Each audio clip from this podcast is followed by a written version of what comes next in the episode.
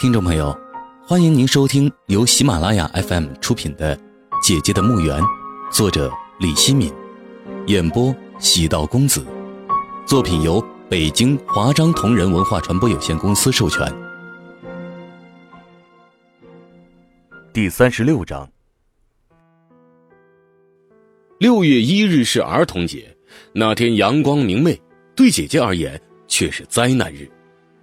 这天让姐姐的生命。蒙上了不可抹去的阴影。这是姐姐十四岁那年的六月一日，姐姐已经过了过儿童节的年龄，而我那天却过得很快活，参加小学校里组织的活动，天快黑了才和父亲一起回家。我们以为姐姐在家里做好了饭等我们回家吃呢，结果回家后我们没有看到姐姐。父亲脸色阴沉下来说：“他会去哪里啊？”我跑到后院，没发现姐姐，却看到盛开的栀子花突然全败了，栀子花的香味也消失殆尽。我心里涌起不祥的感觉，姐姐会不会发生什么事情？天已经黑了，姐姐还没有回家。我拿起手电，冲出了家门，我要去寻找姐姐。我来到了我家的菜地，没有发现姐姐。我想到了姐姐常去拔兔草的地方。野河滩，我跑出了塘镇，穿过一片田野，翻过河堤，来到了野河滩。茫茫的野河滩在夜色中显得诡秘恐怖。我壮着胆子走进野河滩，不停的喊叫：“姐姐，姐姐，你在哪里？你在哪里啊？”那是我第一次寻找姐姐，心里焦虑万分，没有人回应我。只有河水的呜咽和远处乡镇的狗吠，我浑身发冷。我在野河滩上游荡，寻找着亲爱的姐姐，我的声音都喊哑了，也没有找到姐姐。姐姐会不会在那片小树林里？我朝小树林走过去，快走到小树林时，手电筒的光束落在了两只装满了野麦草的本机上，这是姐姐的东西，没错。是姐姐的东西，那么，她一定就在附近。我又大声喊叫：“姐姐，你在哪里？姐姐，你在哪里啊？”还是没有人回答我，满天的繁星也不会回答我。我打着手电走进了小树林，闻到了浓郁的乌桕树青涩的味道。我看到了姐姐，是的，我真切的看到了姐姐。姐姐坐在树与树之间的草地上。双手抱着曲起的双膝，头深深的埋在两腿之间，下身裸露，大腿上血迹斑斑，她的裤子和内裤被扔在一边。姐姐出事了，我的第一反应就是姐姐出事了。我看不到她的脸，她是死是活我不清楚。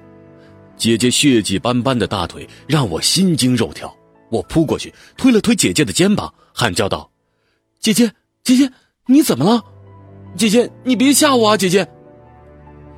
姐姐抬起头，她的头发蓬乱，脸色苍白，眼睛很红，积满了泪水。她突然抱住我，大哭起来。有风吹过，把姐姐凄惨的哭声传到远处。姐姐被上官明亮强暴了。事情的经过是这样的：下午，姐姐上完第二节课就放学了。那是天色尚早，才四点多。姐姐回家后，来到后院看了看，发现兔草快没了，决定先去野河滩拔兔草，然后再回家做饭。茫茫的野河滩上，仿佛只有姐姐一个人。她听到了河水的呜咽，有点害怕，于是就唱起了山歌，给自己壮胆。姐姐想，要是弟弟在，她就不会害怕了。姐姐低着头拔着野麦草。没有留意周遭的情况，有一个人溜进野河滩，猫着腰在草丛中穿行，向姐姐悄悄的临近。姐姐一无所知，这个人就是上官明亮。对姐姐，他还没有死心。其实，每天他都在暗中盯着姐姐，伺机行动。上官明亮在草丛中注视着姐姐，眼睛里燃烧着烈火。好几次，他想像豹子一般一跃而起，把姐姐扑倒在地。可是，天上明晃晃的太阳让他心虚，让他下不了决心。太阳快要落山了，姐姐也拔好了兔草，准备回去了。姐姐突然尿急，于是她把装满野麦草的本机和扁担放在草地上，然后钻进了小树林里。上官明亮也弯着腰，蹑手蹑脚的跟进了小树林。他躲在离姐姐最近的一棵乌桕树后面，偷窥姐姐撒尿。姐姐撒尿的声音激发了上官明亮心中的欲望，他眼中的烈火熊熊燃烧，无法扑灭。姐姐刚刚站起来，正要把裤子往上提，上官明亮从树后面闪出，猎豹一般朝姐姐扑了过去。姐姐猝不及防，被上官明亮扑倒在地。上官明亮十分壮实，压在瘦弱的姐姐身上，姐姐有点喘不过气，她喊叫道：“上官明亮，你想干什么？快滚开！”上官明亮用手捂住姐姐的嘴巴，喘着粗气说：“李婉柔，我就是喜欢你，就是要和你交朋友。你答应做我女朋友，我就起来。”姐姐说不出话来，只是使劲挣扎。姐姐越挣扎，上官明亮就越是紧紧的压着她。他的手触碰到了姐姐刚刚发育的身体，他的欲望被彻底激发。姐姐不停的挣扎，双腿乱蹬，没有蹬掉身上的上官明亮，却把自己的裤子给蹬掉了。上官明亮低吼道：“李婉柔，不管你答不答应，从今往后，你就是我上官明亮的人了。”就那样，上官明亮强暴了姐姐。那时，太阳刚刚西沉，上官明亮看到了姐姐下身鲜血淋漓，突然害怕了，站起来，穿好裤子，慌忙逃走。您正在收听的是由喜马拉雅 FM 出品的《姐姐的墓园》。我让姐姐穿上了裤子。姐姐无力的站起来，摇摇欲坠的样子。我扶住了她，我心如刀绞，咬着牙说：“姐姐，我要给你报仇。”这时，野河滩上出现了许多火把，很多人在喊着我和姐姐的名字。我听出来了，那喊叫声中有父亲的声音。我朝着他们大喊：“爸，我们在小树林里！爸，我们在小树林里！”他们找到了我们，我告诉他们，姐姐被上官明亮强暴了，很多人义愤填膺，这些人都是我的宗亲。父亲听了我的话，却沉默了，他站在一旁，看着还没有绽放就凋零的姐姐，眼神十分复杂。一个中年宗亲背起姐姐离开了小树林，我跟在他后面护着姐姐，其他人跟在我后面朝小镇涌去。姐姐被放在床上，两个同宗女人把我赶出了姐姐的房间，给姐姐换衣服、擦拭身体。男人们在厅堂里七嘴八舌，讨论着怎么替姐姐讨公道。我坐在自己房间的门槛上，瑟瑟发抖，怒火在我心中燃烧，仿佛要将九岁的我化为灰烬。脾气暴躁的人说要带人到上官山炮家。把上官明亮抓出来，活活打死。温和的人则建议报警，把上官明亮抓去坐牢。懦弱的人说，让上官山炮赔点钱算了，反正上官山炮有的是钱。况且，他在唐镇的势力很大，连镇上的干部都让他三分，硬碰硬不一定有胜算。他们在吵闹时，有人说：“，李子呢？他跑哪里去了？婉容是他女儿。”他决定怎么样，我们就按他说的办。大家都不要争了。就在这时，大家看到父亲挑着那两本级的野麦草，一瘸一拐地走进家门。他走进后院，然后出了厅堂，貌似平静地对大家说：“大家回去吧，婉容也回来了，劳神大家了。”父亲的话像冰冷的水，浇灭了大家的情绪。既然父亲。都不把这当回事儿，大家也没有兴趣了，纷纷离开了我家。那脾气暴躁的宗亲临走时对父亲说：“千万不能放过了上官明亮啊！他都骑在我们头上拉屎了，放过他，我们李家还有什么脸面？”父亲沉默无语。父亲的沉默无语让姐姐伤透了心。她本来以为父亲会给她出头的，无论如何，他是父亲的骨肉啊，他怎么能够当缩头乌龟呢？父亲的沉默也伤透了我的心。他在我心中的形象也彻底坍塌了。那两个女人安顿好姐姐也走了，我端了一碗饭，在饭上面盖上一层青菜，进入了姐姐的卧房。姐姐眼巴巴地望着我，我说：“姐姐，吃点东西吧，放心，我一定会给你报仇的。爹不管，我会管。”姐姐摇了摇头，然后闭上眼睛。泪水从她眼角挤了出来，姐姐心里一定很绝望。我把饭碗和筷子放在床头，站起身，默默地出了姐姐卧房的门。我来到自己的卧房，从书包里取出自制的尖刀，默默地走出了家门。父亲木讷地坐在厅堂里，一声不吭地看着我走出家门，无动于衷。热血在我体内沸腾，在燃烧。要将我九岁的身体燃烧成灰烬。我在镇街上踽踽而行，旁若无人的朝上官山炮家里走去。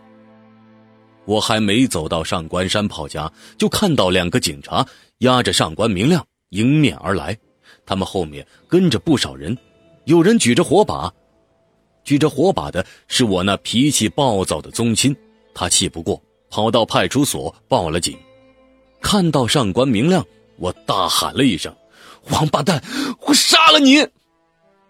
可是，我还没有冲到他跟前就被一双有力的手抱住了。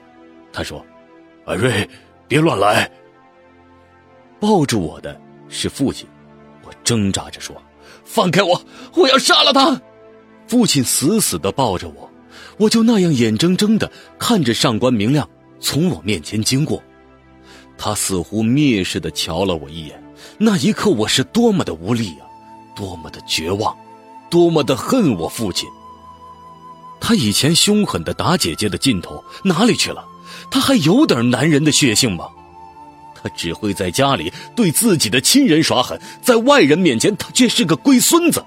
这样的父亲有什么用？姐姐在床上躺了三天三夜。三天三夜，他不吃不喝。这三天里，家里来了两拨人，一波是派出所的警察来调查取证的，另外一波是上官山炮。他带了镇上的几个有头有脸的人来和父亲谈判，希望能够私了。父亲见到仇人，没有轰他走，反而两腿打颤，什么话都不说。上官山炮留下了一篮子鸡蛋，说是给姐姐补身体。还说需要多少钱，让父亲想好了对他说。父亲一直没有碰放在桌子上那篮鸡蛋，也没有去找过上官山炮。三天三夜后，姐姐从床上爬起来对我说：“阿瑞，我饿。”我赶紧到厨房煎了两个荷包蛋，放在饭上面，端进房。姐姐接过饭碗，狼吞虎咽地吃起来。她眼中已经没有了眼泪。脸上也没有了痛苦，这三天三夜，姐姐的内心经历了怎么样的折磨？是什么让她平静下来？我无法想象。姐姐吃完饭对我说：“阿瑞，听姐姐一句话，以后不要替我报仇了。”我没有答应他，也没有表态。姐姐说：“阿瑞，你一定要答应我，不要替我报仇了。”我默默的站起身，走了出去。父亲仿佛苍老了许多，他站在厅堂里，欲言又止的样子。我没有理他，要知道，那时我心里有多瞧不起他。姐姐换了身干净的衣服，梳好头，走出了房间。她手中拿着那条花裙子和那件白衬衫，她的目光落在桌子上那篮鸡蛋上，她冷笑了一声。提起那篮子鸡蛋，走到大门口，扔掉了那篮子鸡蛋。那些鸡蛋落在地上，有的碎了，没碎的在鹅卵石街面上滚动。姐姐面无表情的走到后院，划了根火柴，把那花裙子点燃烧了。烧完花裙子，他又将白衬衫点燃烧成灰烬。后院的那几棵栀子花枯萎了，姐姐一并也将枯萎的栀子花烧了。整个后院充满了难闻的焦糊味接着。姐姐将野麦草放进兔窝里给兔子吃，姐姐木然地凝视着吃草的兔子，一动不动。姐姐重新回到学校读书去了，仿佛什么事情都没有发生过。上官明亮被学校开除了，校长说他是害群之马。上官明亮没有被判刑，因为他是未成年人，只是被送到少管所去了，成了一个少年犯。上官明亮被送去少管所后，镇上有了许多传闻。有人说是姐姐故意勾引上官明亮的，有人说父亲为了报上官山炮打断腿之仇，让女儿使出了苦肉计，把他儿子送进了少管所，断送了他儿子的前程。上官明亮可是他的独子啊，父亲这一招狠毒啊！对于各种流言蜚语，姐姐一概不理会。自己该读书就读书，该干活就干活。姐姐还让我不要受到影响，要好好读书，以后考上大学，离开唐镇，离开家。姐姐变得少言寡语了，我心里还是想着要给姐姐报仇。上官明亮在少管所待了几年，回到唐镇，他几乎变了一个人，那乌黑的头发没有了，变成了光头，脸也变黑了。胡子也长得浓密了，眼睛里没有了过去的神气，变得阴暗了，身体也结实多了，看上去就像一座小山。他像一条猎狗，在唐镇里窜来窜去，惹是生非，经常和镇上那些流氓打架。他打架没有吃亏的时候，下手还特别狠，唐镇的人都惧怕他。上官明亮不但和镇上的流氓打架，还和他父亲。上官山炮都狠。他回唐镇后，上官山炮让他去采石场当监工，以后呢就把采石场交给他管理。上官明亮死活不去，还嘲笑上官山炮：“赚那么多钱有鸟用啊？连李婉容都瞧不起我。”上官山炮说：“天下好姑娘多的是，你为什么就要在李婉容这棵树上吊死呢？”我偏就要在他这棵树上吊死，其他姑娘再好又怎么样？关我鸟事啊！上官山炮气得发抖，扬手给了他一耳光。上官明亮也不示弱，反手给了上官山炮一巴掌。上官山炮气坏了，他活了那么多年，只有打人的份儿，谁敢碰他一根指头啊？到头来竟然给自己儿子打了，他扑过去和上官明亮扭打在一起。这对父子冤家从家里一直打到家门外，他们在镇街上扭打，吸引了许多看热闹的人。最后，上官明亮把他爹压在身下，掐住他爹的脖子。要不是被人及时拖住，上官山炮就一命呜呼了。从那以后，他们父子就变成了仇人，老死不相往来。上官明亮连自己父亲都敢打，已经没有了人性。没有人性的人，鬼都怕。唐镇人提到他就恐惧，见到他都躲着走。有人还拿他来吓唬小孩你再哭，再哭，上官明亮来揍你了。”小孩听到上官明亮的名字，马上就不哭了。整个唐镇，也许只有姐姐和我不怕上官明亮。父亲吓得要死，老是提醒我们要小心他。我和姐姐都把父亲的话当耳边风。父亲在我们心里早就名存实亡了。那时我已经长成了少年，也读初中了，姐姐则读高三了，过几个月就要参加高考了。我很担心姐姐，害怕上官明亮会害姐姐。这是姐姐关键的时刻，如果受到影响，考不上大学，姐姐就白白忍辱负重了这么多年。她一直期待着有那么一天能够考上大学，离开唐镇，离开家。